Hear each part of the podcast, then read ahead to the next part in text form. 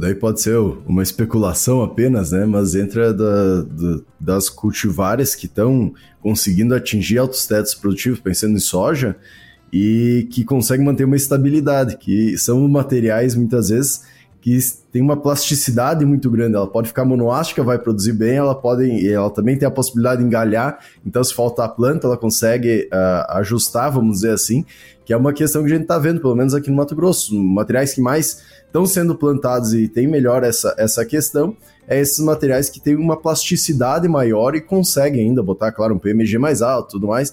Mas é, é, é, isso é uma coisa que entra e fica bastante interessante a gente observar agora, pensando pelo que a gente está conversando, que realmente são materiais que vão conseguir ajustar um pouco se a gente tiver esse erro de coeficiente.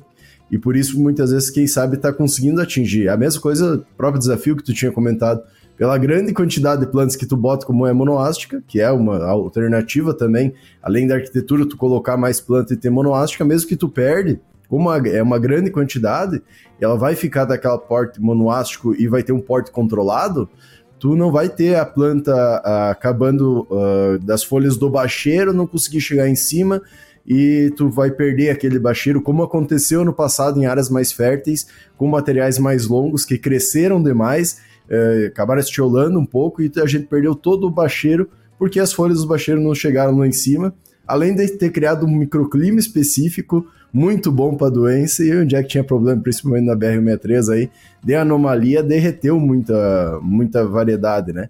Uh, muita produção, vamos dizer, muita, muitas vagens dessa soja. Então, essa questão que tu traz, eu acho que é bastante interessante, faz a gente lembrar e pensar um pouco quais materiais estão destacando no mercado e por que eles estão se destacando, né? Uhum. Aí, Cassiano, é o seguinte, tu falou duas coisas muito importantes. Bom, primeiro, eu, antes eu tinha comentado que número de vagens por metro quadrado é o componente de rendimento mais importante. O segundo mais importante é peso de mil grãos. Então, os cultivares, eh, esses campeões, então quando a gente, de novo voltando, quando nós temos uma boa condição, solo equilibrado, boa adubação, clima adequado, bom manejo, é, nessa condição, quanto maior o peso médio de grãos, melhor. Então, vou dar só um exemplo que ali em 2000, 2020, quando nós chegamos a, a, a, aos 9.966 quilos por hectare, nós chegamos a ter entre 2.600 a 2.700 vagens por metro quadrado. Então, 2.600 a 2.700. Só para você ter uma ideia, a gente busca em torno de 1.500 vagens para a gente ter em torno de 100 sacos por hectare.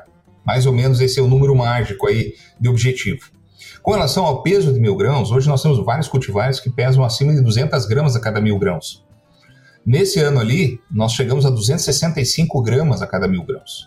Então, o peso de mil grãos é, é, é, é muito forte. Tanto é que eu tenho um vídeo dessa área, que por, por acaso eu gravei, está dentro do nosso curso, inclusive, e agora eu estou refazendo o curso todo arquitetando plantas, é, e ele vai, eu vou manter esse vídeo ali porque está muito didático, porque foi por acaso dentro da área que a gente chegou a teto produtivo, quando eu estava ali, uns cerca de pouco mais de 30 dias antes de, de colher, eu estimava em 7 mil quilos, 7 mil, 7.200 quilos, né? E no fim deu os 9.900 quilos, 9.966 quilos por hectare. Mas como que deu toda essa diferença? Tu não sabe calcular, Gustavo? Bom, eu estava calculando com 220, 230 gramas. Aí tu veio para 265, eu não esperava uma coisa dessas, né? que é o que acontece. Agora eu queria fazer um, um comentário. Aí, Eduardo, tu comentou antes, né, o Rio Grande do Sul está vivendo agora um período seco e calor. Né? No dia que nós estamos gravando hoje aqui, né, podemos até dizer o dia, eu acho, né? Dia 13 de fevereiro, acho que até para o pessoal entender um pouco melhor é, essa situação e um medo muito grande, porque não tem uma previsão tão boa de chuvas agora para frente.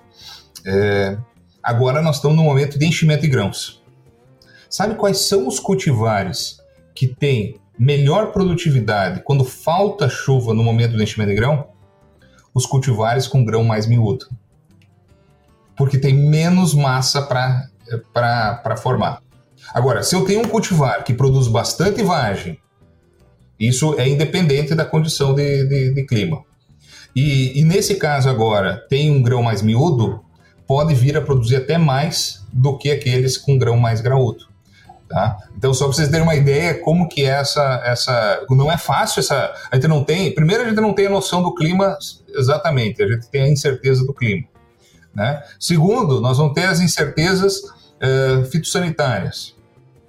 Então não é fácil, por isso, pra, talvez até para a gente fechar essa, esse, esse quadro aqui, é, nós dentro daquela caixinha, lembra que eu falei da caixinha dos três, quatro épocas?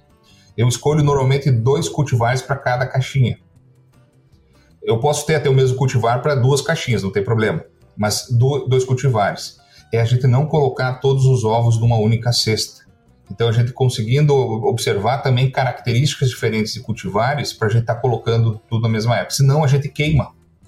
Então, eu conheço de gente que trabalha um cultivar só a área toda. Ah, esse é o campeão, vou botar. Tá bom. É a famosa assim, ó, roleta russa.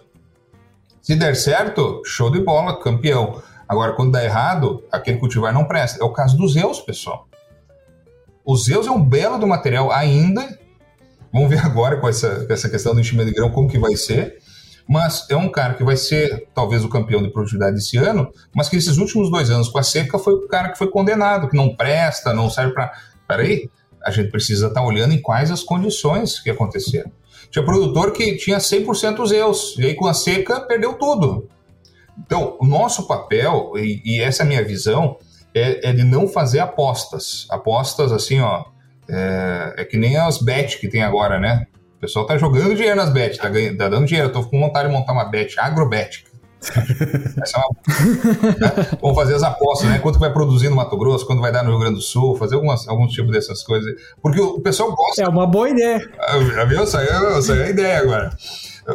O pessoal só aposta e, e, não tem fundamento. Nós temos que ter um pouco, tem que ter planejamento. Não é apostar sempre no único cavalo né? É, a gente precisa entender um pouquinho que, é, o, que é o nosso negócio aqui, a gente precisa colocar os ovos em diferentes cestas e saber como conduzir isso em cada região, né? Acho que esse, esse talvez seja o maior desafio de como fazer isso.